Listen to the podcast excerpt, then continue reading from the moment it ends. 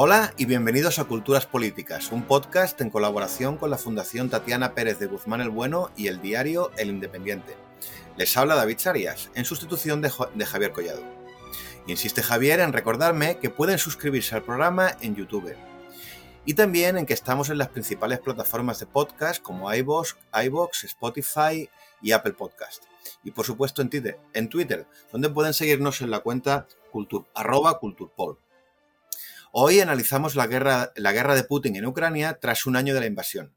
Y lo hacemos en compañía de dos habituales. Primero, Nicolás de, Pedro, bien conocido por nuestros oyentes. Nicolás es senior, senior Fellow en el Institute for Statecraft de Londres y miembro también del Core Group de la EU Russia Experts Network on Foreign Policy, o EUREN, impulsada por la delegación de la Unión Europea en Rusia. Además, es miembro del grupo de expertos en Rusia del eh, European Center for, of Excellence for Countering Hybrid Threats de Helsinki. Hola, Nicolás. ¿Qué tal, David? ¿Cómo estás? También nos acompaña hoy otra vez Jesús Manuel Pérez Triana, analista de seguridad y defensa, autor de la, de la, obra Guerras Postmodernas y colaborador en medios especializados como la revista Ejército o la revista General de Marina. Además de medios generalistas nacionales e internacionales como La Sexta, El País, El Mundo, ABC, CNN o France 24. Eh, hola Jesús. Pues hola, encantado de estar de vuelta por aquí.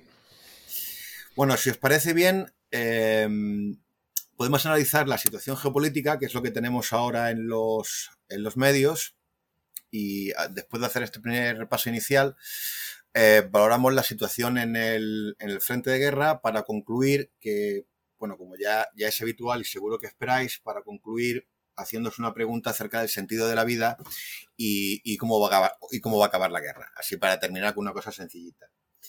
Entonces, empezando por el principio, eh, como estamos viendo en la prensa, persiste la, o ha persistido hasta hoy, ayer, la, división en el seno de la Unión Europea. O por resumir mucho, Alemania se resistía a enviar carros de combate Leopard eh, o a permitir que lo hicieran otros. Eh, Polonia, por su lado, amenazaba con, enviar sus Leopard sin pedirle permiso a nadie, o sobre la negativa alemana. Y entre tanto, Estados Unidos, pues tampoco terminaba de, decidirse enviar sus, sus carros Abrams. Entonces, Nicolás, vamos a empezar contigo. Eh, si te parece bien, por favor, explícanos qué, está pasando en Alemania eh, y también en, Estados Unidos. Eh, ¿Los alemanes se involucran, no se involucran? ¿Templan gaitas, pero por qué? Cuéntanos. Bueno, la decisión que hemos conocido hoy, el día que estamos grabando este podcast, yo creo que es muy, muy importante, muy trascendente porque es importante políticamente, ¿no? El mensaje político que se lanza es muy consistente y, bueno, salva una gran bola de partido de Europa, que es la de, o sea, el mensaje que se está lanzando a Moscú es vamos a estar con Ucrania hasta las últimas consecuencias. Nuestro compromiso con la supervivencia de Ucrania como Estado es irrenunciable, ¿no? Y ese es el mensaje que sale de hoy. Ahora bien, luego eh, tiene desde el punto de vista práctico, pues va a ser una pesadilla logística y que Jesús ahora seguro nos dará, eh, nos iluminará con, detalles y de, esta cuestión, ¿no? Entonces, ¿qué está pasando en Alemania y Estados Unidos? Eh, bueno, Alemania se está resistiendo hasta el final porque Alemania está cambiando su política exterior de los últimos 40, 50 años. Y su concepción de, de, lo que tiene que ser o de cómo va a ser, no, de cómo va a ser Europa. Y eso, bueno, pues es un proceso que les está costando mucho.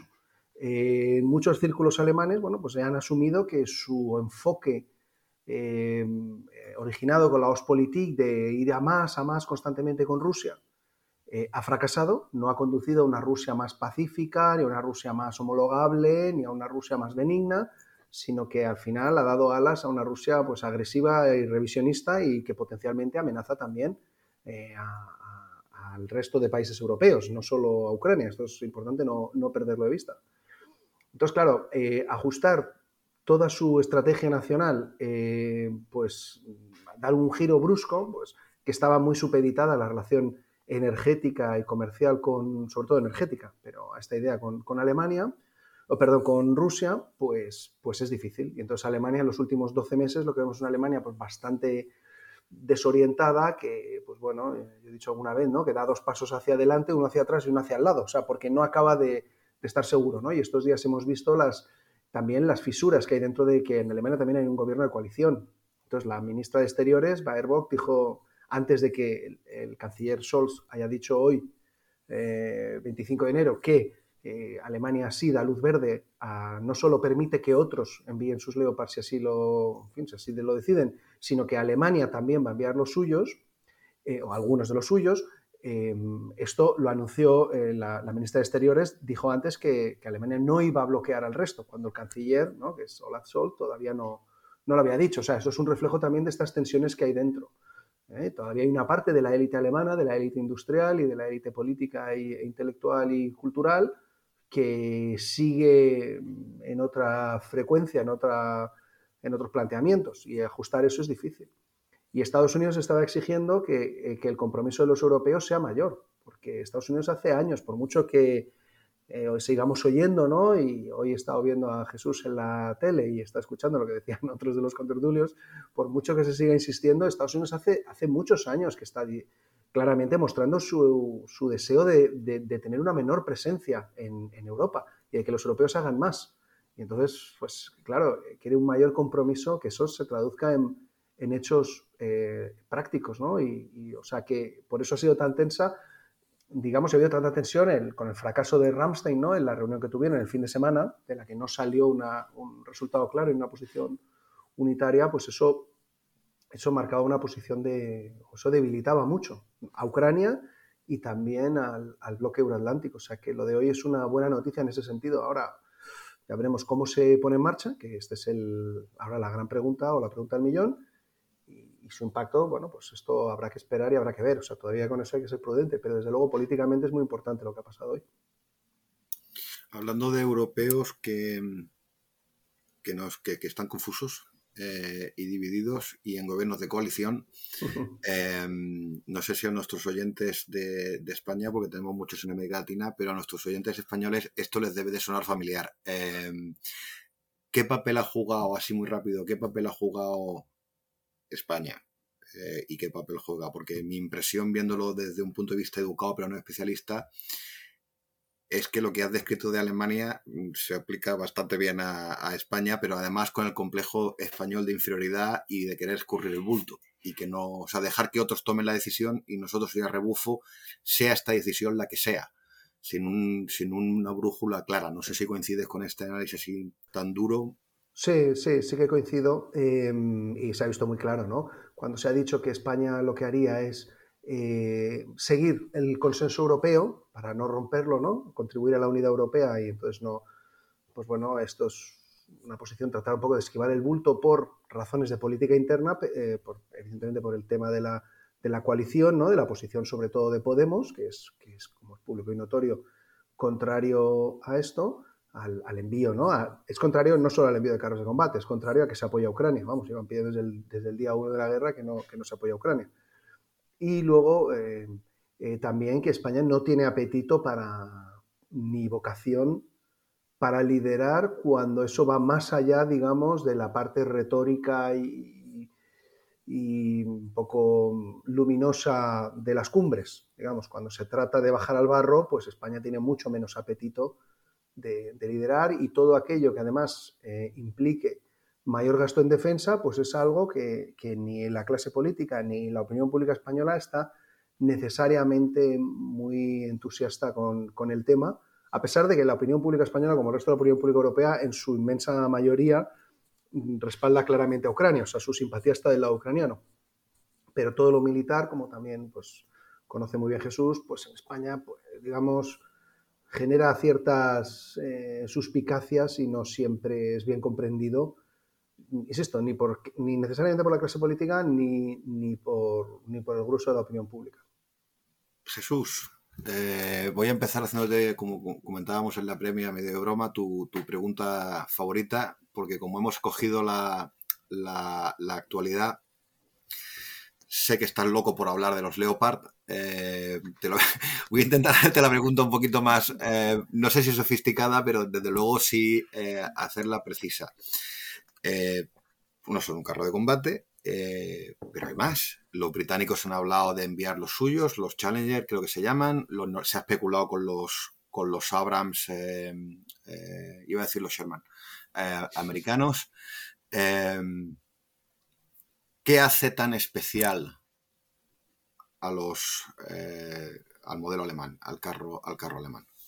No voy a decir rápido y sencillo, nada. O sea, no, aquí hay un flipe colectivo con el tema de los carros de combate. Vamos a ver, la guerra moderna eh, hay una cosa que se llama operaciones de armas combinadas, donde lo importante es la, eh, el empleo de forma coordinada y coherente de los medios mecanizados, que suponen carros de combate, vehículos de combate de infantería, artillería y apoyos, especialmente lo que tiene que ver con zapadores. Lo que se enfrentan, a lo que se enfrentan los ucranianos es a querer llevar la iniciativa en el campo de batalla y asaltar las posiciones rusas que llevan meses atrincherándose y fortificando, con lo cual necesita sobre todo y fundamentalmente medios para levantar campos de mina, cruzar obstáculos, volar. Eso no está encima de la mesa, está todo el mundo con los carros de combate. Es decir, a mí dame un, los carros de combate, aunque sean de segunda mano, de la Guerra Fría, pero bien, bien empleados, con medios eh, de apoyo, eh, bien dirigidos y con, eh, tripulaciones bien entrenadas y que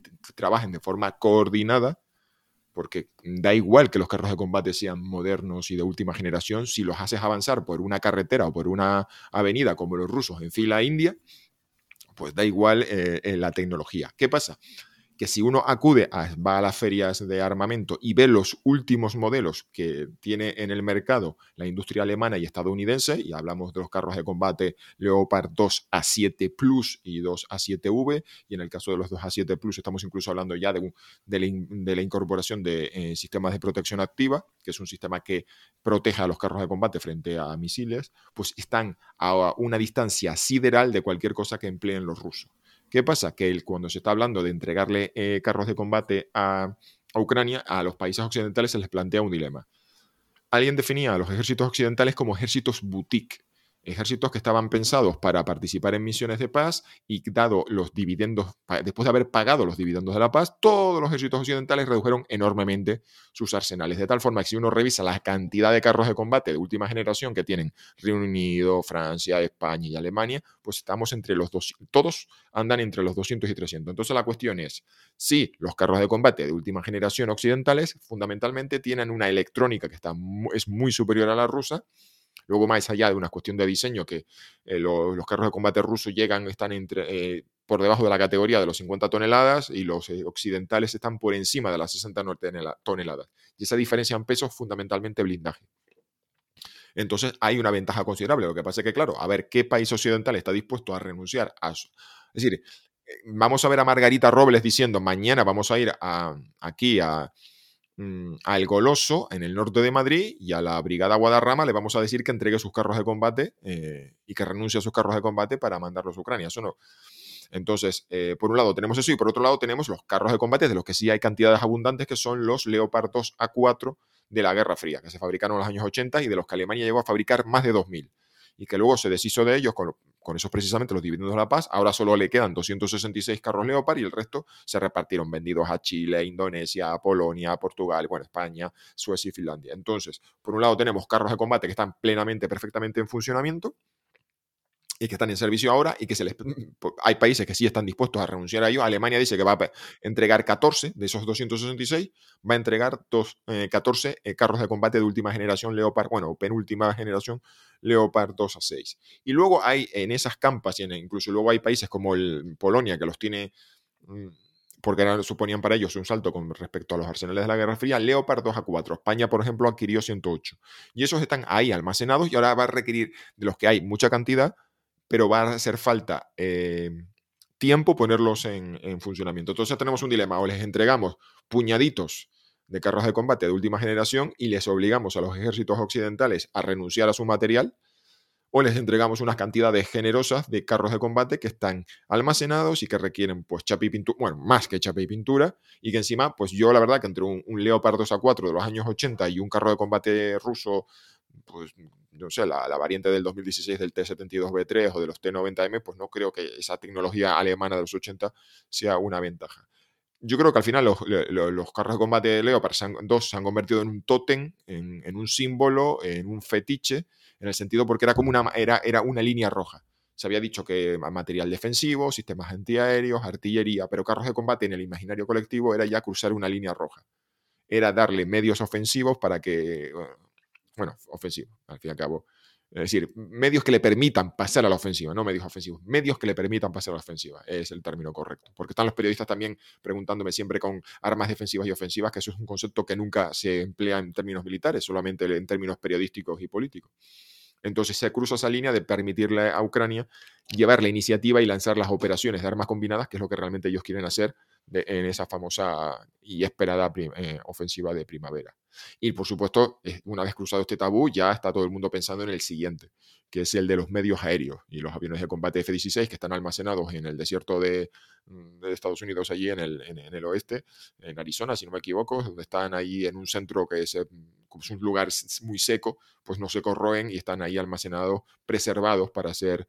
Eh, reactivados cuando se pida. Entonces, pues ya después de esto, ya veremos que se empezará a pedir F-16. Pero por el camino vamos a ver el, eh, más capítulos del culebrón de los, de los Leopard, porque está el dilema de le vamos a entregar cantidades generosas de modelos viejos o vamos a renunciar o vamos a entregarle cantidades pequeñas pero significativas de, los de última generación. Y entonces, claro, como ningún país está dispuesto a, a renunciar a sus propios arsenales, pues entonces lo que está, hace falta es ponerse de acuerdo porque 14 Leopard de última generación alemanes, 14 Leopard de última generación noruegos, suecos, finlandeses, holandeses, españoles, italianos, perdón, italianos no, portugueses, griegos, mm, checos, eh, pues al final la suma, pues ahí saldrá una cantidad, claro que siempre va a estar, de momento va a estar lejos de los 300 que pedía eh, Ucrania. O sea que a mí me preocupa más la formación, la instrucción, la capacidad de los mm, ucranianos de ser capaces de de lanzar operaciones de armas combinadas de, forma efectiva y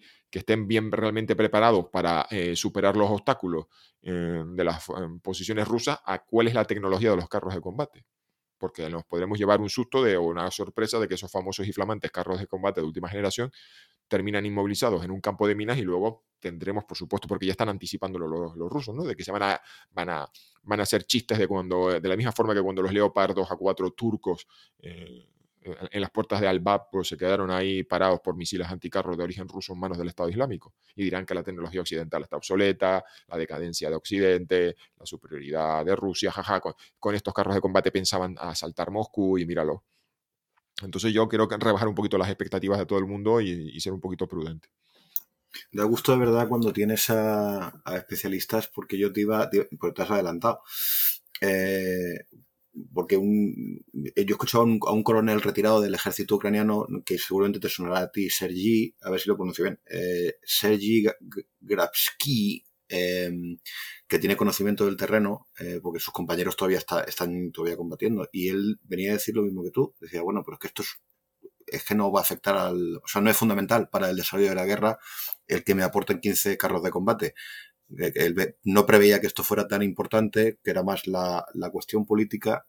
Y sin embargo, él sí le daba, que tú lo has mencionado de pasada, y quiero que, que elabores un poquito para cerrar esta parte del momento, la cuestión del arma aérea.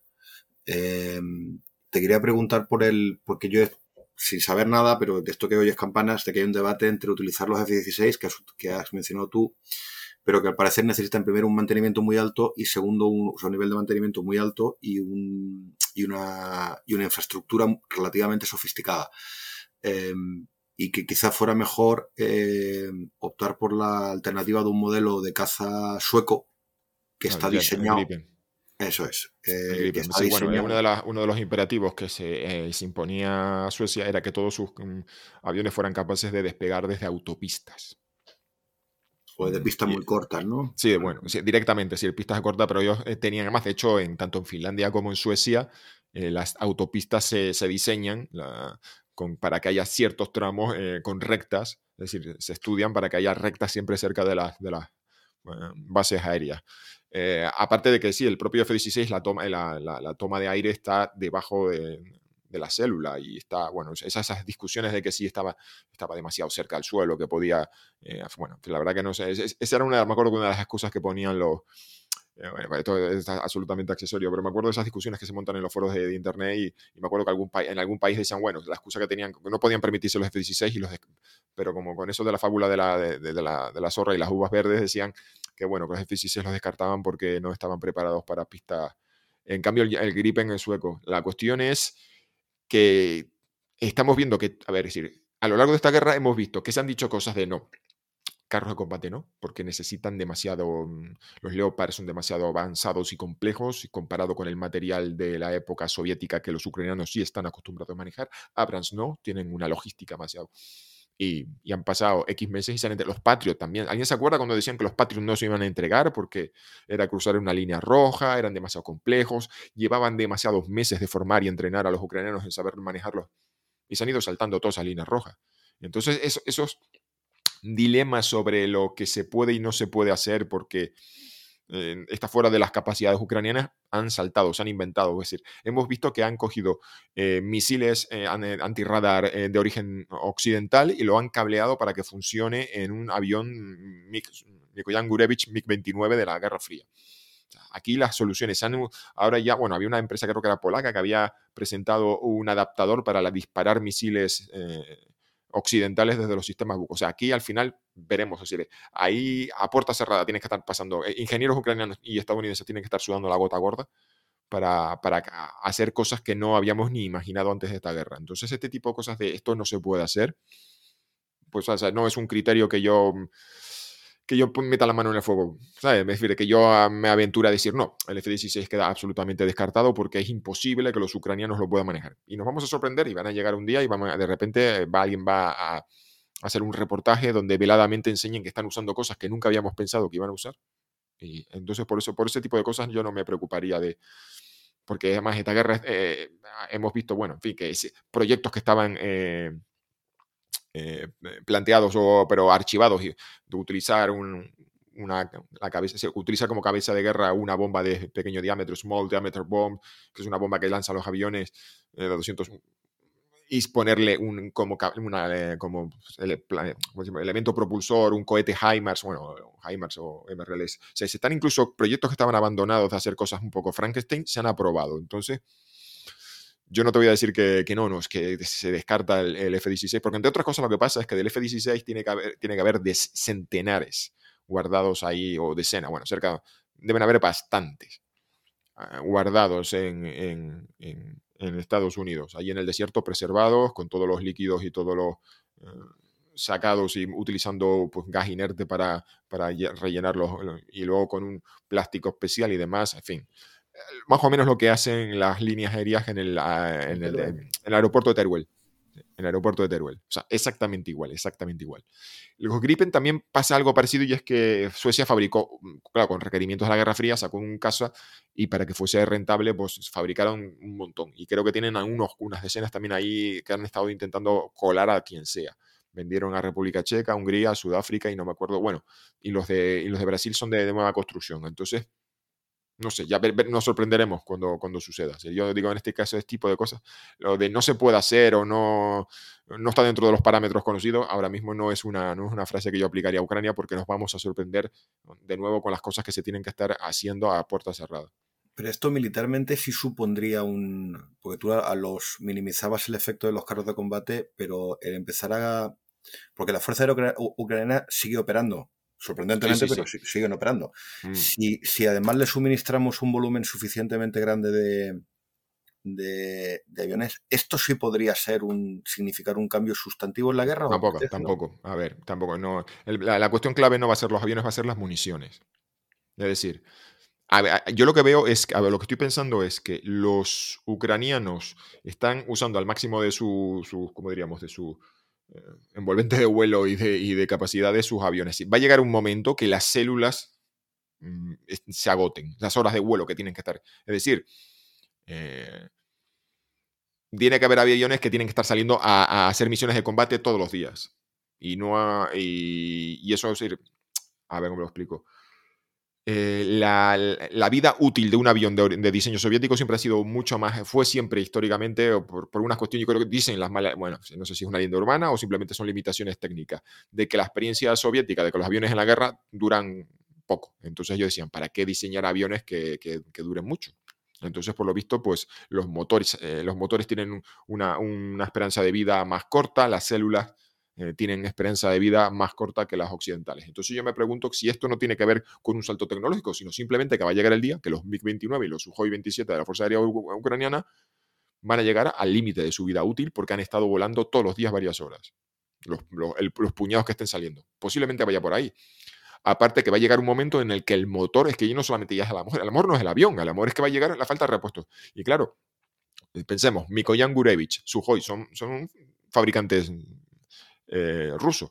¿De dónde están sacando los repuestos eh, los ucranianos? Posiblemente después de stocks. Yo me imagino que ahora mismo hay países como Angola, como Vietnam, como Uganda, que tienen su Sukhoi 30, 27, así. Tiene que haber un mercado negro, tiene que haber, tienen que estar pasando un montón de cosas muy curiosas ahí fuera, con eh, porque de hecho ha habido vuelos, por lo visto han estado comprando municiones de origen, es decir, de estándar ruso a Uganda.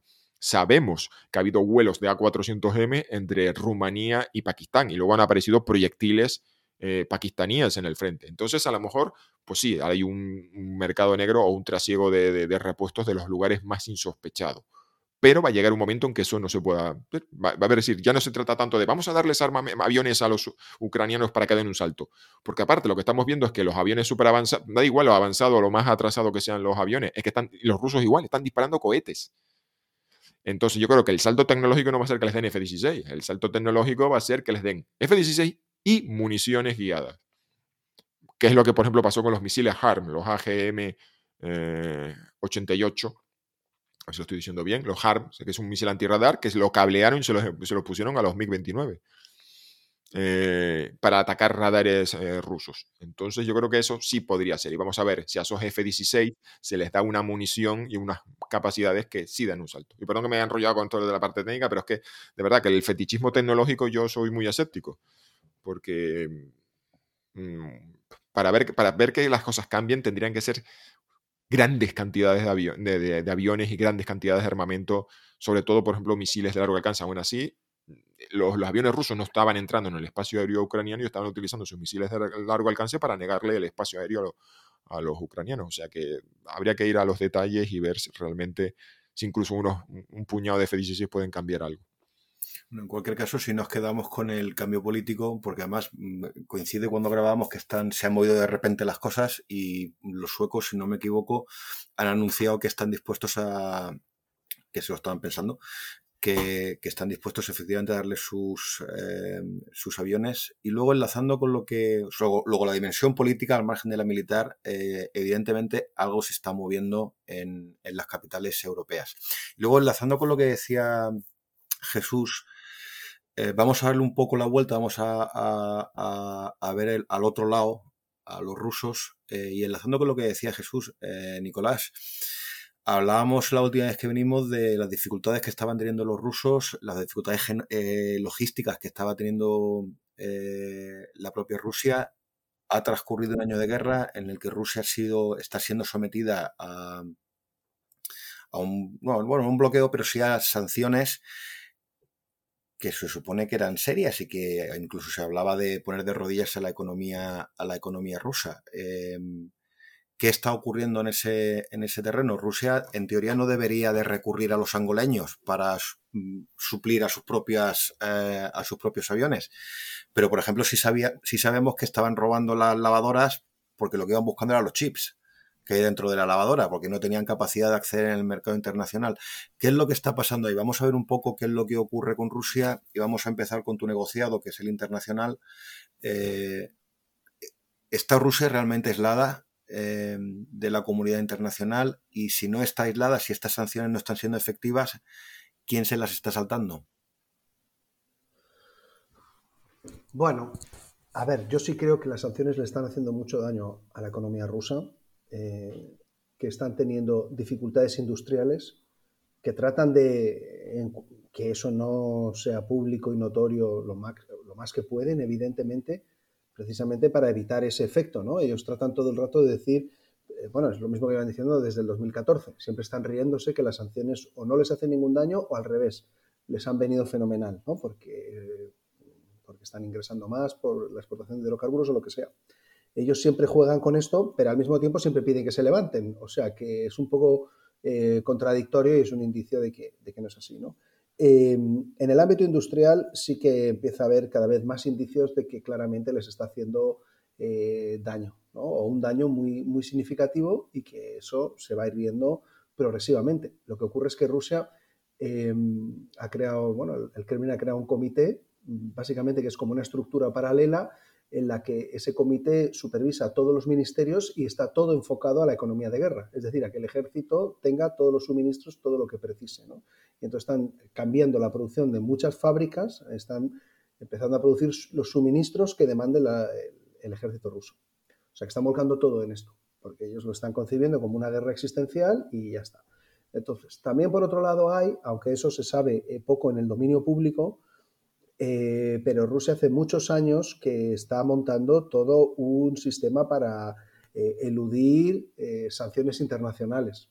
Y hay todo un mercado ahí montado también con Irán y Venezuela, en la que ahí se busca cómo eludir esto. Lo que ocurre que esto, bueno, claro, para hacerlo a una escala que tenga un impacto en todo el país es difícil, pero desde luego quien, quien sí se nutre y se sirve de estos eh, canales es evidentemente las élites. Las élites de, cualquiera de estos tres países y otros sí que utilizan eh, estos mecanismos para eludir estas sanciones. Em, entonces, del lado ruso, a ver, lo que hemos visto es, ¿no? Eh, ahora han sustituido a, Surovikin, ¿no? por Gerasimov, em, el jefe del Estado Mayor, también muy popular ¿no? en, en Occidente, ¿no? Desde luego el probablemente el general ruso más conocido fuera de Rusia, em, en lo que, mm, bueno, eh, tiene que ver probablemente más con razones de índole política interna doméstica en Moscú que con el propio desempeño del campo de batalla. ¿no? Surovikin llegó con muchas expectativas, ¿no? como un tipo despiadado, digamos, brutal, el héroe de Siria, ¿no? implacable y, y un poco un general así, digamos, eh, idolatrado por el nacionalismo ruso, ¿no? Por, digamos, por los sectores más duros, como pues, una especie de Jack Nicholson, ¿no? En, algunos hombres buenos, ¿no? Ese perfil, digamos, de, militar.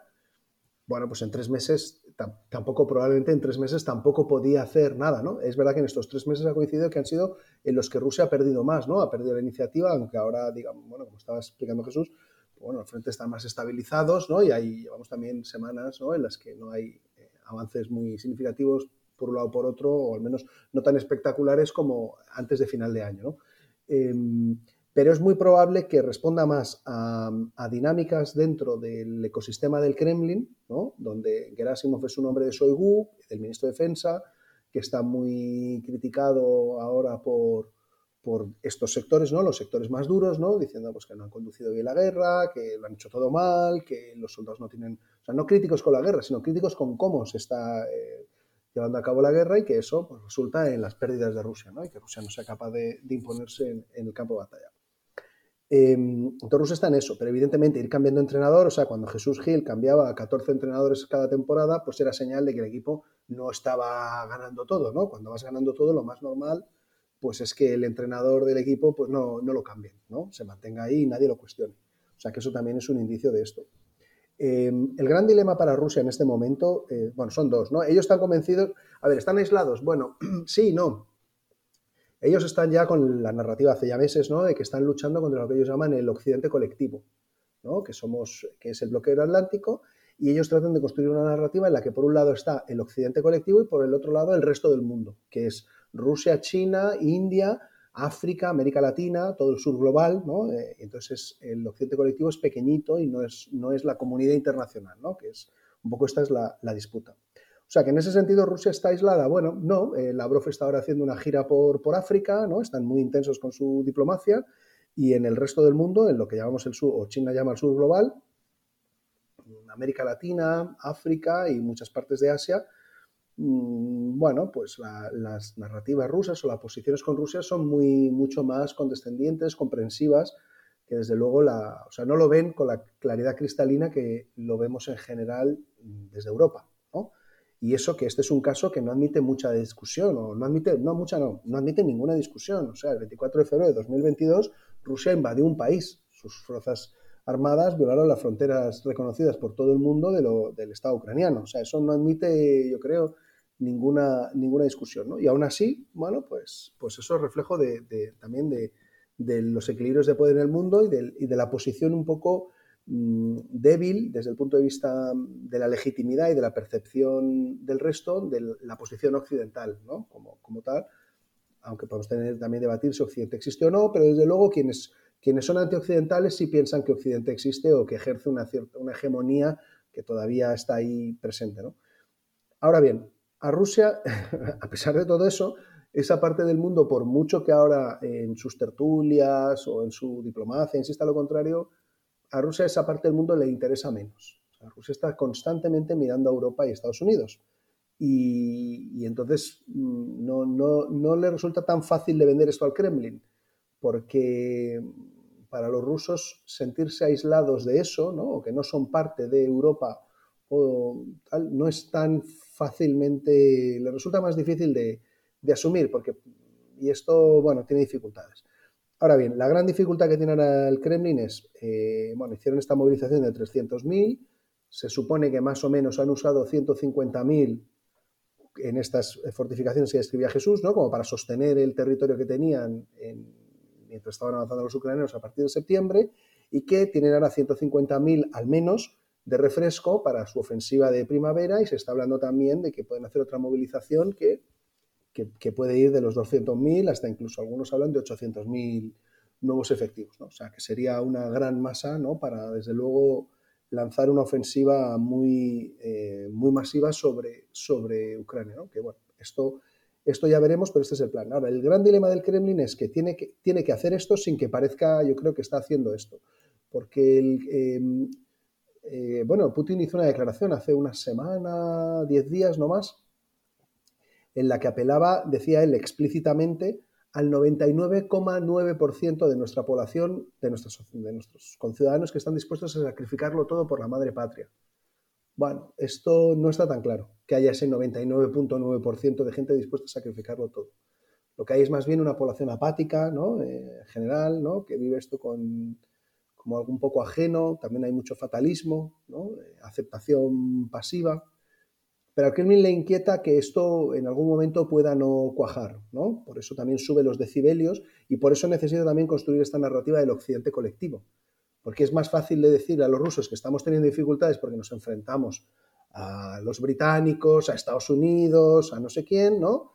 Eh, con su tecnología y no sé cuántos, que no contra los ucranianos a los que miramos por encima del hombro y que nos parecen un atajo de paletos, ¿no? Que es un poco, digamos, un poco resumiendo mucho, pero un poco el, como el trato que le dan, ¿no? Muy, muy de mirarlos por encima del hombro.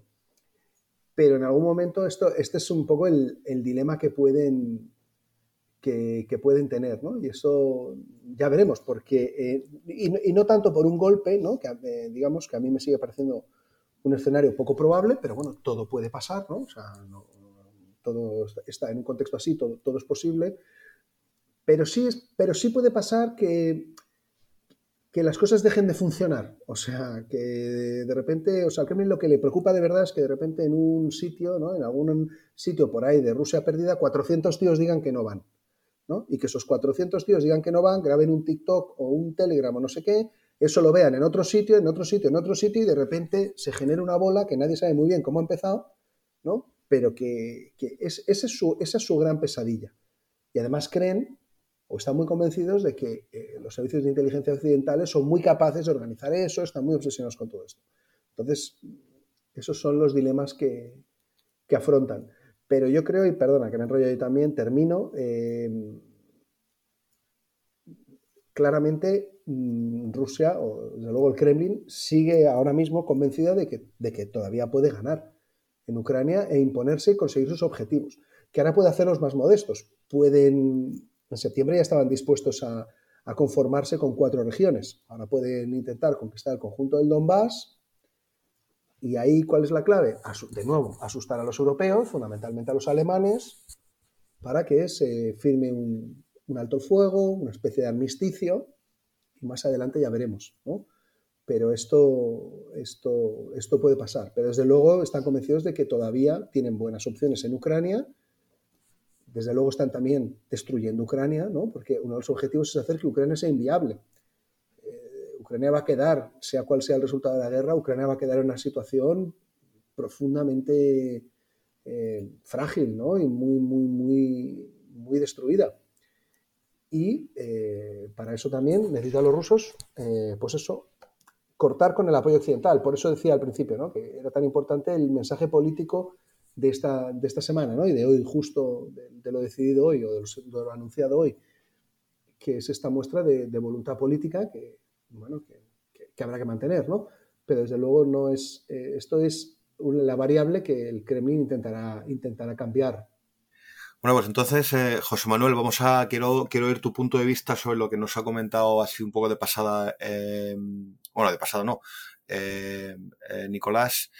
¿Cuál es la situación de las, de las Fuerzas Armadas rusas? ¿Tú coincides con que estas, estos cambios en el alto mando son una cuestión política? Porque mi impresión, desde el desconocimiento, claro, es que esto era tan bochornoso para los, para los rusos eh, que es que se nos olvida, pero el, hecho, el simple hecho de que, de que Ucrania resista es que debe de, generar un sufrimiento de vergüenza insufrible para las presuntamente segundas fuerzas armadas más, importantes del mundo. Eh, esto es un fracaso objetivo. El no, no aplastar es, fracasar. Entonces, no sé si coincides con, Nicolás y cuál sería tu, tu, valoración del futuro de las, de las Fuerzas Armadas rusas. También si puedes introducir tu área de especialidad. Antes hablado de los carros, los rusos tienen su armata, que se supone que es la pera limonera. Eh, luego también lees por ahí que no, que aquello se desarma. Eh, entonces, bueno, haznos un poco de balance de, de la capacidad militar rusa en los próximos meses para lanzar una, una ofensiva de invierno o de, o de primavera. Bueno, yo creo que hay una cosa y es que no hay que juzgar a, los acontecimientos desde la óptica occidental, a juzgar los acontecimientos y valorar lo que pasa en Rusia desde la óptica occidental. Eh, la acumulación, la montaña de bajas que han tenido los rusos en, los últimos combates en el Donbass, es decir, el haber conquistado Soledad a sangre y fuego y con, bueno, en fin, una localidad de 10.000, es decir, la gran victoria rusa ha sido conquistar una localidad de 10.000 eh, 10.000 habitantes, que ha quedado convertido en un solar. Y eso ha sido a costa de una montaña de muertos. La cuestión es que la sociedad rusa, como no es una sociedad democrática y libre, con medios de comunicación libres, y aparte que el, hay una, como diríamos, un elemento cultural entre fatalismo y memoria histórica en que las guerras siempre son una calamidad y una montaña. Es decir, históricamente desde el siglo XVIII los rusos siempre se han, sobrepuesto cualquier eh, invasión y cualquier guerra, en su momento era siempre con una montaña de muertos. Es decir, esa es la solución. La al final, a pesar de la fineza tecnológica, y siempre ha sido montañas de muertos. Eh, y entonces, claro, podemos caer en la tentación es decir, ah, lo que hemos visto recientemente en el Donbass va a tener un impacto en la sociedad rusa. La sociedad rusa se va a generar algún tipo de, conmoción. Evidentemente, los movilizados, la próxima ronda de movilizados, pues yo creo que tampoco, no sé, no conoce si la anterior fue con mucho entusiasmo, la próxima lo va a hacer. Pero digo que hay que tener mucho cuidado de hacer ese tipo de cálculos, de esto va a crear una quiebra en la sociedad, una brecha en la sociedad rusa, ¿por qué no? Porque allí se admite con el fatalismo y es que luego bueno, esto ya son cosas más folclóricas, pero que uno encontraba ya, ¿no? Las familias de los, de, los soldados muertos que contaban, dice, bueno, pues al menos hizo algo, no sé, su vida sirvió para algo, porque para haber terminado aquí de borrachuzo, eh, ¿no? la familia orgullosa de que les habían dado un cochelada como, como recompensa y compensación, o la, otra que dijo, bueno, mi marido era alcohólico y me pegaba, que se haya muerto y para mí me hayan dado una pensión, pues sí, es como... Eh, no eran historias muy ejemplares, evidentemente son las que selecciona la, prensa occidental, pero era una sensación de decir, podemos descartar el elemento de, wow, esto aquí va a provocar un, cambio. y como ha dicho Nicolás, Nicolás eh, el cambio constante, además, es que primero pasó una cosa, y es que no hubo un comandante en jefe de la operación eh, militar especial hasta pasados meses. A nadie se le ocurrió que hubiese una eh, cadena de mando unificada sino que las tropas que entraban por el norte dependían de un mando regional y las tropas que entraban por el sur dependían de otro mando regional. Y, la figura del militar que coordinaba toda la operación militar especial solo surgió después. Y ese, y esa era la figura que ocupaba, ese era el puesto que ocupaba Surovikin. El hecho de que ya la operación militar especial haya pasado, un general encargado, de un general en jefe de la operación haya subido al escalón máximo de las Fuerzas Armadas, la sospecha aparte de que esto ha sido un desastre para los rusos, y podíamos entrar ya en el terreno de la geopolítica, la geoestrategia, porque esta guerra ha sido un desastre para Rusia en todos los ámbitos, no han conseguido el objetivo principal, que era convertir a Ucrania en un, en un estado vasallo que sirviese de colchón geopolítico, y eso da igual lo que pasa a partir de ahora en el campo de batalla, pero ya esa parte de la guerra es un desastre para Rusia, y ahora a lo que están los rusos aspirando es a, batalla, a victorias tácticas, que es el premio de consolación, que es quedarse con un trocito de Ucrania, y eso venderlo como una eh, como una victoria, con una Ucrania más mm, que vira aún más todavía que en, el, que, en el 2015 y en el 2019 con la reforma constitucional a Occidente, pues entonces eso es un desastre. Entonces, ¿qué va a pasar? Eh, es que yo creo que la, iniciativa la va a llevar, es decir, la iniciativa de esta guerra la, va a llevar Ucrania y solo vamos a ver eh, canales diplomáticos funcionando en el momento que los ucranianos tengan la sensación de que ya no tienen balas en las recámaras que gastar para, eh, para recuperar. Es decir, para los rusos la guerra acababa ya mañana.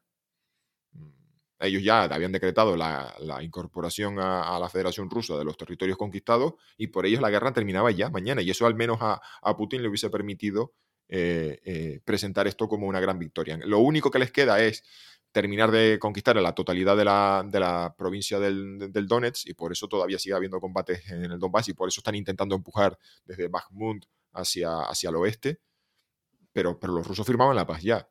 Entonces, los que tienen que tener tomar la decisión de cuándo acaba esto son los ucranianos. Entonces, todavía les quedan un par de, de, balas que gastar. Es decir, toda la ayuda militar que viene de Occidente ahora va a estar encaminado a esas ofensivas de primavera. Y vamos a ver también los rusos qué clase de ofensiva, van a lanzar en primavera porque se está hablando de la movilización. Es decir, esa, esa.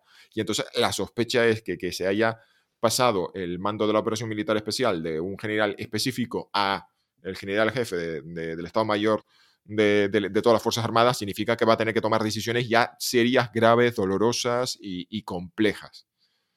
Eh, entonces, yo creo que ese es el, sentido de poner.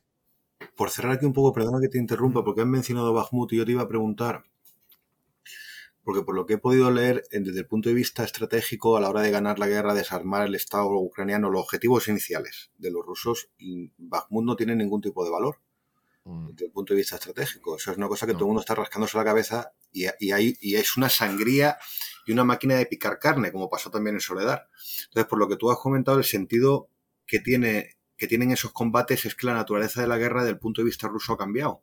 Y ahora ya es una guerra táctica de posiciones, de retener lo que tienen. ¿Te he interpretado bien? A ver, sí. Eh, la cuestión es que los rusos entran con la intención de convertir, es decir, eh, asaltar la capital, eh, colocar un gobierno títere o forzar al gobierno ucraniano a tomar decisiones dolorosas y convertir a Ucrania en un país con unas fuerzas armadas ridículas eh, que corte sus vínculos con Occidente, que sea como Bielorrusia, pero fundamentalmente que sea eso, un colchón geopolítico. Y eso no, se, no, lo logran, porque el plan era haberlo hecho en 72 horas, entrando en la capital, esperándose que el ejército ucraniano se comportase en el 2022 como lo había hecho en el 2014 en, en Crimea. Cuando eso no lo consiguen, pasan al plan B, que es una estrategia de imposición de costes, que es atacar en toda la línea, intentar tomar Chernihiv, Sumy, eh, Kharkiv y generar tal, tal cantidad de bajas en las fuerzas ucranianas hasta que los ucranianos simplemente, eh, por agotamiento y por, por, presión de la propia sociedad, pero tampoco lo consiguieron. Entonces, al final, eh, la aspiración rusa es quedarse con territorios de Ucrania. ¿Qué, logra Rusia tomando Bakhmut? que Bakhmut pase a ser parte de la República ah, de la Federación Rusa. Nada. Lo que pasa es que están, eh, yo creo que esto ha sido, una improvisación. En el sentido, la sensación que yo tengo es que han pasado un plan B o a un plan C, yo creo que este ya es el plan C, que es pura improvisación. Y es convertir esas conquistas territoriales en, no, es que lo hemos hecho para que la población que estaba allí forme parte de la Federación Rusa y no viva bajo opresión ultranacionalista nazi de, de Kiev. Pero si ya, ya no queda nadie, es decir, eh, esa mentalidad de hemos destruido la, la, aldea para, salvarla, que decían en Vietnam, cuando le pegaban fuego a una aldea de vietnamitas. Eh, hemos tenido que destruir el tejido social y sacar la gente de aquí porque los teníamos que salvar del comunismo. Pues algo así. Entonces, mmm, lo que pasa es que si uno mira el mapa, la línea, es decir, esa línea, eh, es decir, en esa zona del país, la línea de frente se ha movido muy poquito de, cómo quedaron en la línea de alto el fuego del 2015. Es decir, ha habido más movimientos en zonas donde no se combatió en el, en el 2015. Y entonces, como se llevan muchos, muchos, muchos años de guerra, ahí las posiciones ucranianas estaban muy bien, eh, muy bien eh, reforzadas y, y los combates, es decir, han pasado meses y los rusos han avanzado pues poquito. Entonces, pero simplemente están empujando hacia Bakhmut porque el objetivo final es llegar a Kramatorsk, que es la, principal ciudad de la zona. Es decir, eh, eh, perdón, Soledad tenía 10.000 eh, habitantes, Kramatorsk creo que estaba, es de las pocas localidades en la zona que tenía eh, ciento y pico mil. Tengo, andamos entre, entre Sloviansk y Kramatorsk, creo que andaba una entre, sí, por un poquito por menos de 100 y otra creo que superaba un poco los 100. Y son las localidades más, más grandes de toda de esa zona, que luego estaban Kremigna, eh, y eh, las que cayeron en, manos de, Rusia, cayeron en la, en la ofensiva de, Primera Estamos hablando del corazón minero industrial del norte del Donbass. Pero vamos, que el mapa es simplemente la línea que sigue desde de Bakhmut, el siguiente paso es Kramatorsk, pero a este paso de, como decía alguien que iban avanzando a 7 metros al día, pues, en fin, las previsiones es que no sé cuándo, no, no, no, no, se puede anticipar, no parece que vaya a haber una ruptura del frente y que se precipiten los acontecimientos allí. Ese es el sentido. Entonces yo creo que tiene un valor simbólico decir, hemos terminado de tomar el corazón minero industrial del Donbass, nos pertenece ya todo el Donbass, la provincia de Donetsk ya está en manos, ya no es como eh, eh, al comienzo de la guerra, que simplemente eran partes, porciones, o como en el 2015 que eran porciones, es decir, las repúblicas separatistas ocupaban solo una porción de las, de las provincias de las que tomaban nombre, y ese es el único objetivo. Pero digo, ¿qué sentido tiene que, que Rusia eh, conquiste la, la, totalidad de las provincias de Lugansk y Donetsk? No tiene ningún sentido geoestratégico. Es el premio de consolación. Fíjate una, fijaos en una cosa. Eh, vamos a mirar a los, a los ucranianos. Porque lo que, es, lo que es cierto para Rusia también es cierto para Ucrania.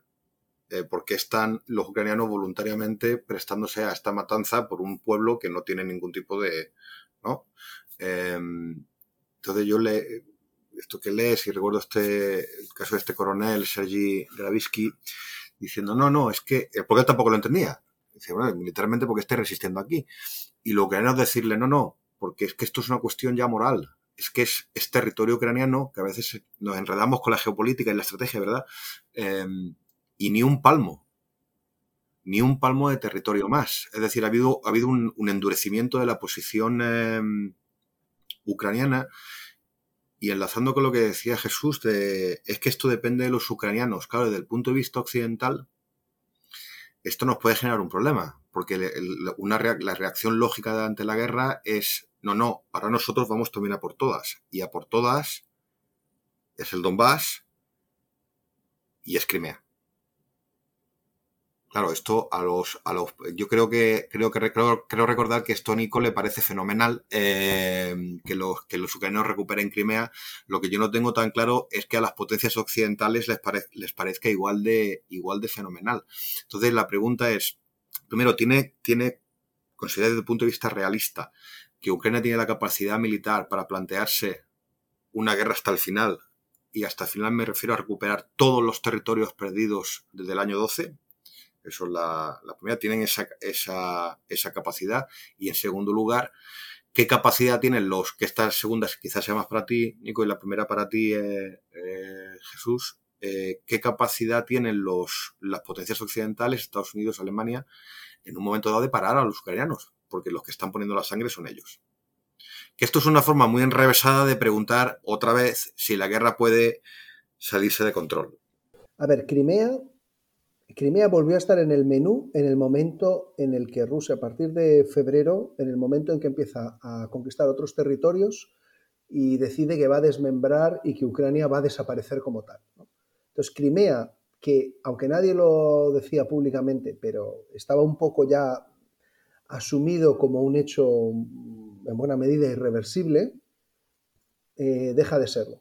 Y a partir de septiembre, eh, sin ninguna duda, a partir de septiembre pasado.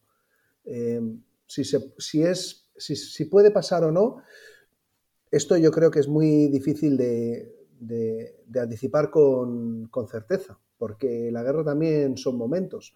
En septiembre, octubre, los rusos tuvieron un momento de pánico y de, temor de que, sus, de que su ejército colapsara. Eh, o sea que eso también, eso sí que aplica a ambos bandos, está claro. O sea, hay momentos en los que todo puede, eh, pasar en una guerra. O sea, que, esto sigue, sigue abierto y desde luego es una posibilidad que el Kremlin, eh, o es un escenario que el Kremlin ha contemplado y, considera, o sea, como contaba ahora Jesús, ¿no? O sea, eh, elevarlo al, o sea, darle el mando directo al jefe del Estado Mayor, pues es ya poner toda la carne en el asador e ir a por todas y porque ha habido momentos, esto, en septiembre, octubre, un momento de, verdadera inquietud entre entre, en fin, entre la clase dirigente rusa, o sea, de que aquello se les podía ir, ir de las manos, ¿no?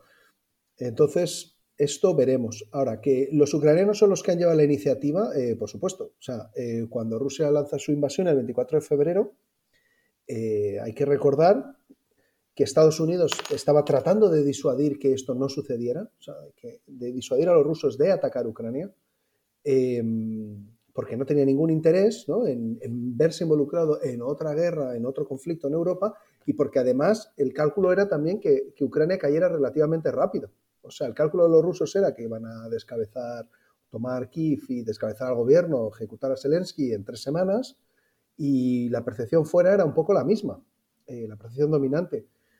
o sea que los ucranianos han ganado el, derecho, obviamente, a, decidir su futuro. Evidentemente tienen una dependencia de los suministros occidentales en, todo, ¿no? Porque su capacidad industrial pues está muy mermada, claro. Y también, como comentaba Jesús, el tema de los, eh, de los arsenales y las municiones. O sea, ese nivel de producción, pues, o sea, está siendo un desafío para Rusia pues para Ucrania, que está siendo bombardeada y bombardeada sus, en fin, sus centrales eléctricas y demás, pues es un, es un desafío todavía mayor y depende de los europeos y los americanos para ello. Y a su vez, como también comentaba Jesús, los europeos y americanos, eh, Estados Unidos un, poco menos, claro, pero los europeos es que no producen casi nada, producen solo ya eh, muy poco, porque no había percepción de que iba a haber las grandes guerras, era una cosa, las, las guerras de alta intensidad y contra un rival eh, equivalente, un peer competitor, pues, pues eran una cosa que ya del pasado, no era una cosa del siglo XXI. Entonces también es un desafío para ellos. Eh, entonces, Ucrania tiene, eh, evidentemente, lleva aquí la iniciativa política porque la, posición es, desde luego en el ámbito americano, británico y polaco, es pues hasta, hasta, lo que digan los ucranianos. O sea, ¿no? Estados Unidos también que es el, dentro de estos tres es el que genera un poco más de dudas, ¿no? porque hay más dudas dentro de la Casa Blanca, hay una posición más firme y más clara en el Pentágono, pero en la Casa Blanca hay más dudas, porque entre otras cosas les ha calado este temor a la guerra nuclear, a la Tercera Guerra Mundial y a que la escalada nuclear, esto en, la Casa Blanca ha entrado, y eh, entonces por eso repiten ¿no? con frecuencia esto de, eh. Eh, nada sobre Ucrania sin Ucrania, ¿no? O sea, siempre que no va a haber ninguna decisión. Evidentemente también hay voces ¿no? que dicen que es que al final se le deja a Ucrania la iniciativa, ¿no? que, no va a ser, eh, pero bueno, son ellos los que están sufriendo el coste, los que están pagando el, precio y son ellos los que decidirán en qué momento eh, ya no se puede seguir o, están abiertos a hacer concesiones. Nadie, nadie les va a forzar a eso. Y luego es que eh, hay que entender también una cosa, que, o sea, desde luego no tiene nada que ver con, digamos, las, eh, las narrativas chorras, ¿no? De que Biden o la OTAN están dispuestos a sacrificar hasta el último ucraniano porque les da igual y no sé qué. Esto son chorradas. O sea, una gente que se queda ahí, por ejemplo, como lo de la Softal, ahí a morir en las condiciones más penosas, aunque bueno, luego milagrosamente algunos salvaron la vida, pero eso no lo hacen ni porque Biden, ni porque Stoltenberg, eh, Pedro Sánchez o ni Zelensky diga A o Z. Eso lo hacen porque están convencidos de lo que están haciendo. Eso, la moral siempre ha sido, aquí hay un elemento evidentemente de ventaja de los ucranianos, es la moral. Ellos, están, ellos tienen muy claro por qué están combatiendo, para, para, garantizar su existencia, la de su país y la supervivencia de sus familias. O sea, que es una cosa muy, muy clara. Los rusos ahí hay más dudas, claro, porque a pesar de todo, el Kremlin, por mucho que el Kremlin intente convencerles de que esto es una guerra por la supervivencia de Rusia, pues tienen claro que que no están en las afueras de Moscú, que ellos están en un sitio que, aunque les resulte cercano, eh, por ejemplo, toda esta narrativa de que los ucranianos son nuestros hermanos, bueno, pues, bueno, está ahí, pero, pero en fin, no, no, es que la gente lo asuma como una realidad muy, muy sólida, ¿no? Em, entonces tienen claro que ellos están en un territorio que en los últimos 30 años por lo menos pues ha sido otro país, ¿no? O sea que hay ahí esto, esto hace que su convicción, ¿no? su, certeza moral sea, sea menor, ¿no? Y bueno, también por estar, por supuesto, masacrando, masacrando civiles.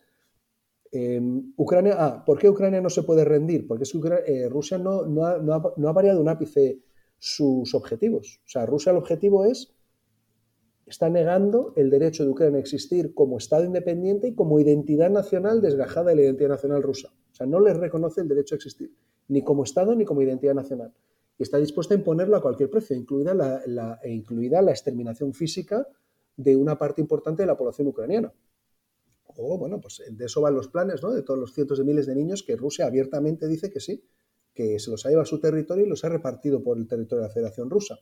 Eh, entonces, no hay eh, posibilidad para los ucranianos. Y luego hay una generación de ucranianos, ¿no? Lo que son los que están combatiendo, que son muchos, ¿no? hay un compromiso muy alto, em, que tienen claro que, que, la única forma, o la mejor, la forma que, la mayor garantía para que esta guerra no sea heredada por la siguiente generación es acabarla. Y para que esta guerra acabe es expulsar a Rusia del conjunto del territorio ucraniano. Porque entonces, si eso pasa, que es difícil, pero si eso pasa, pues sea Putin o alguien que suceda a Putin, cuando sea y quien sea, es menos probable que tenga otra vez el apetito de volver a iniciar la guerra. Sin embargo, si conservan territorios dentro de Ucrania, eh, pues siempre estará ahí pensando, bueno, pues ya que tenemos esto, no estaría mal también tener Odessa y también tener eh, otras ciudades, ¿no? O sea, el asunto seguirá ahí y lo heredarán las siguientes eh, generaciones. Y hay una generación de ucranianos que ha decidido que no. Y concluyo con esto. De hecho, Zelensky, que también conviene recordar, cuando Zelensky gana las elecciones y llega al poder, él llega con un mensaje que es básicamente de, vamos a ver si resolvemos esta disputa con los rusos y, nos ponemos a otra cosa, porque no nos interesa. Y su rival, que es Poroshenko, Poroshenko es al revés, es vamos a recuperar estas porciones del Donbass que no controlamos y Crimea y no sé cuántos, ¿no? O sea que ahí él tenía esto. ¿Cuándo cambia Zelensky eh, de opinión o de parecer? Cuando comprende que no es posible la paz porque Rusia no quiere el Donbass. O sea, como decía Jesús, pues el premio de consolación ahora, porque tiene que adaptar eh, sus objetivos a la realidad de los hechos. Pero el objetivo nunca ha sido el Donbass o solo el Donbass. El Donbass es un instrumento para doblegar Kiev y para controlar Ucrania desde el punto de vista estratégico. Entonces, Zelensky se da cuenta de eso y es cuando ve que no, que no va a ser posible, porque el asunto no va de si las si se da clase en ruso en los colegios del Donbass o si hay más diputados que vienen de esas regiones. El asunto no va de eso. Va de la tutela estratégica que, quiere que Rusia exige que, tiene derecho a ejercer sobre Ucrania. Y ahí no le deja ninguna vía. Y aquí, ¿qué es lo interesante o relevante todavía hoy? Que hoy, cuando llevamos prácticamente un año de guerra, la población ucraniana sigue convencida, uno, de la victoria y dos, o al mismo tiempo, de la necesidad de no rendirse, de no claudicar. Y el gobierno ucraniano sigue eso. O sea, no es el gobierno el que está intentando convencer a la población de la necesidad de mantener la guerra, es que es al revés, es la población en su, gran mayoría, esto están constantemente o frecuentemente pulsando la opinión de la población, es la población la que no quiere claudicar. Y, y, la población pues está pasando dificultades, esto a nadie se le escapa, vamos, y está pagando un precio muy alto. Todo el mundo tiene ya algún miembro de su familia eh, muerto, herido o en el frente. O sea que, es una guerra que está viviendo todo el mundo muy de cerca. Jesús. A ver, yo solo te apuntaré una cosa, y es que creo que la dependencia ucraniana de Occidente es total. Es decir, en cuanto a ayuda financiera económica para mantener el Estado, el aparato del Estado, eh, lo hemos visto con el tema de la energía eléctrica y la capacidad de producción, y sobre todo con el tema eh, de suministros militares para poder. La guerra en Ucrania consume montañas de material. Y aunque los ucranianos en algún lugar de Europa que no han, que no han declarado, que puede ser perfectamente República Checa, Eslovaquia o Polonia, han montado factorías y hay trabajadores ucranianos en, factorías que son de control, o sea, de propiedad ucraniana, porque tienen que ponerlas allí, porque si no en, territorio em, ucraniano pues estarían a tiro de, de, los proyectiles y de los misiles de crucero y de, sobre todo bueno, de los drones iraníes y demás, la capacidad de Ucrania de producir armamento es mínima y depende de las montañas y montañas y montañas de proyectiles de 155 milímetros para los cañones. Y, y, ahora que estamos viendo que, están llegando, van a llegar eh, los famosos, bueno, lo que hemos hablado de los carros de combate, imagínate, pues todo lo que tiene que ver con eh, repuestos, repuestos, munición, lubricantes y demás. O sea, cuanto más se vayan occidentalizando los medios, el ejército ucraniano, que siga teniendo bastante considerable material de diseño soviético de fabricación ucraniana, pues la dependencia. Entonces yo creo que ahí la palanca que Occidente evidentemente tiene un grifo, tiene una palanca. O sea, yo, a ver, podríamos llegar a un momento en el que los ucranianos digan, no, no, estamos dispuestos a seguir la guerra y vamos a seguir por nuestra cuenta sin la ayuda occidental. Mm, me cuesta imaginar que la guerra llegue a un punto en el que los ucranianos puedan seguir por su cuenta, mientras Alemania, Francia, Reino Unido eh, Estados Unidos diga, creo que deberías sentarte. Y eso puede suceder el día que veamos carros de combate ucranianos en el istmo de, Crimea. No sé. O sea, no, no, no digo que vaya a pasar automáticamente, pero este tipo de dilemas de Occidente puede verse en una tesitura de decirle a Zelensky, para, para, para.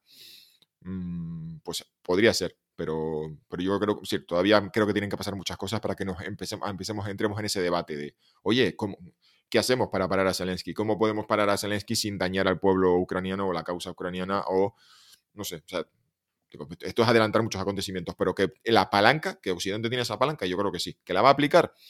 Espero que no, no, llegue el caso. Espero que no llegue el caso. simplemente es, lo que quería apuntar sobre ese tema. Se me refiero que sí, que sí, que yo viendo, viendo la cantidad de, material militar que se está entregando y las necesidades y cómo los ucranianos están siempre pidiendo y pidiendo y pidiendo, pues sí, la, capacidad, la palanca o el grifo, como lo queramos llamar, existe. Que lo vayamos a aplicar, no lo sé. No sé si, en fin, eso ya es especular, anticipar muchos acontecimientos. Muy rápido, Jesús. ¿Tú crees que militarmente tienen capacidad los ucranianos de darle la. de, repetir lo, de, lo del otoño? Mm, lo del otoño sucedió en dos escenarios de dos teatros, ¿cómo diríamos? Teatros de operaciones muy peculiares. Uno, al noreste, en Kharkiv, donde los, ucranianos aprovecharon una zona, entraron como Pedro por su casa, eh, dieron la patada a la Como dije, yo me acuerdo que utilicé mucho la metáfora, los ucranianos han dado una patada a la puerta y se ha caído el edificio, en una zona donde precisamente detectaron que había una debilidad de las posiciones rusas. La segunda, en la, no llamar la bolsa, pero sí en el, eh, es difícil de explicar, es que estaban las tropas que estaban en la, bueno, si vamos a llamar bolsa, vamos a, vamos a simplificar y llamarlo bolsa, una bolsa de tropas que estaban en la orilla occidental del río Dnipro, pero no era una bolsa porque no estaban aislados, estaban conectados con el resto de las fuerzas rusas por dos puentes. Y aquello se convirtió en una carrera entre los eh, artilleros eh, ucranianos que golpeaban esos puentes y los zapadores eh, rusos que reconstruían el puente o que ponían puentes de zapadores, de tal forma que las tropas rusas que estaban en esa bolsa, por así decirla, por así decirlo, tenían problemas serios de logística.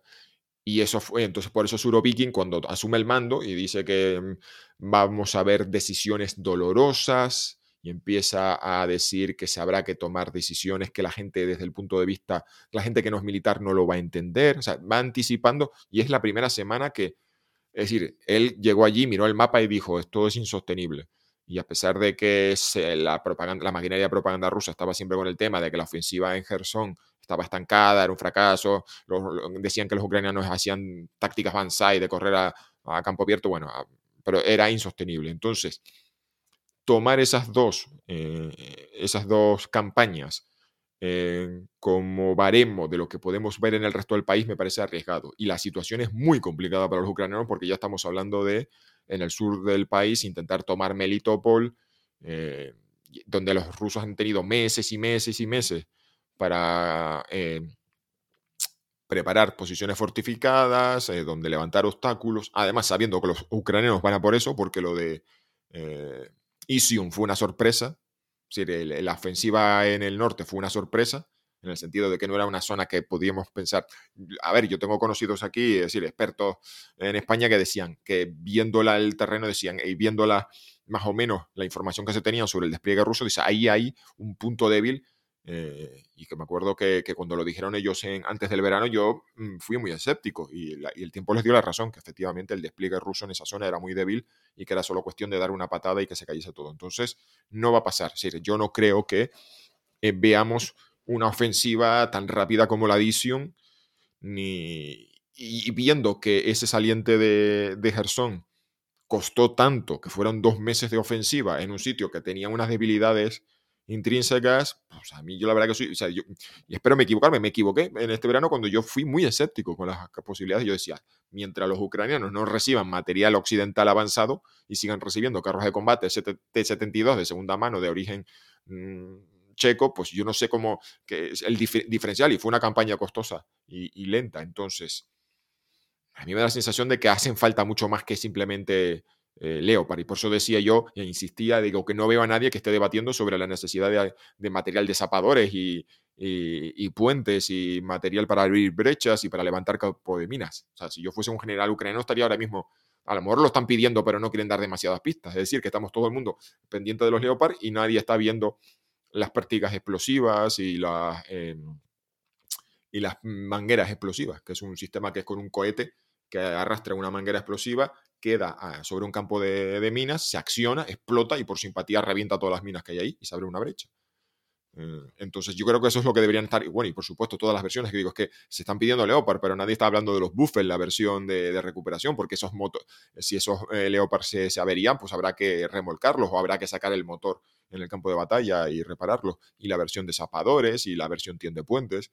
O sea que una operaciones de armas combinadas es mucho más complejo que simplemente darle a los ucranianos eh, Leopard. Entonces yo soy muy escéptico, la verdad que soy muy escéptico de que llegue la primavera. Habría que ver qué debilidades estructurales acumulan los rusos. Habríamos que ver si los ucranianos reciben los materiales adecuados y en cantidades suficientes y algún otro tipo de armamento, por ejemplo, de la misma forma que los HIMARS eh, fueron determinantes. Es decir, a lo mejor empiezan a recibir eh, cohetes de largo alcance, los famosos ATACS MS, es decir, es un, cohete, bueno, ya casi es un, casi un mini misil de crucero, bueno, perdón, estoy ya, ya tirando misil crucero, no, es armamento de, guiado de largo alcance que le permita golpear en los depósitos de municiones y centros de mando rusos muy, muy profundos y que les dé ya pues ventajas a eh, nivel operacional.